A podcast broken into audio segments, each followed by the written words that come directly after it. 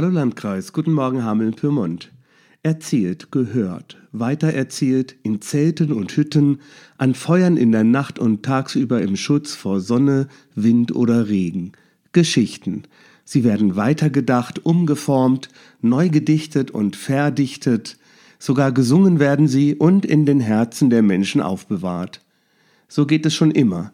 Geschichten, die wir erzählen, sind die roten Fäden unseres Lebens und unserer Kulturen.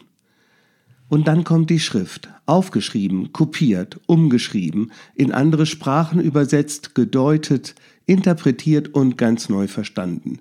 Die Schrift wird in Steintafeln mit Hammer und Meißel geprägt, mit Keilen in feuchten Ton gedrückt, mit Federn auf Papyrus geschrieben, mit Bleilettern werden Worte gesetzt, gedruckt, kopiert, plakatiert, auf Wände gesprayt, gepostet und wieder kopiert und umgeschrieben. Die Worte werden gelesen, geschätzt, manchmal heimlich weitergegeben und manchmal verachtet.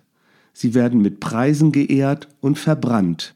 Immer wieder kommen alte Zeilen neu ans Licht, werden geliebt, vergessen und in Wasser geschrieben. Jüdische Menschen, Muslime, Christen müssen bis heute ihre Schriften verstecken, um nicht aufzufallen, sie geben sie heimlich kund und voller Mut in die Öffentlichkeit. Die Worte der Gerechtigkeit, der Liebe und der Bewahrung des Klimas, sie werden von Abraham inspiriert, von Buddha, Jesus, Mohammed, Gandhi, Mutter Teresa und Martin Luther King, Bonhoeffer Sophie Scholl, Anne Frank, Malala Yousafzai, Caroline Emke und Carola Rakete reflektieren mit ihren Worten die Ideen Gottes, so wie ein Sonnenstrahl durch einen Spiegel in mein Zimmer hineinleuchten kann und mir das Gute zeigt und das Schlechte.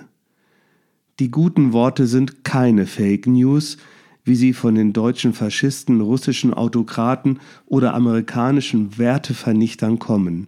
Die guten Worte erzeugen die Lust, miteinander das Leben zu teilen, die Welt für unsere Kinder zu erhalten und einander als Menschen auszuhalten, miteinander zu ringen und miteinander in Mitmenschlichkeit zu wachsen.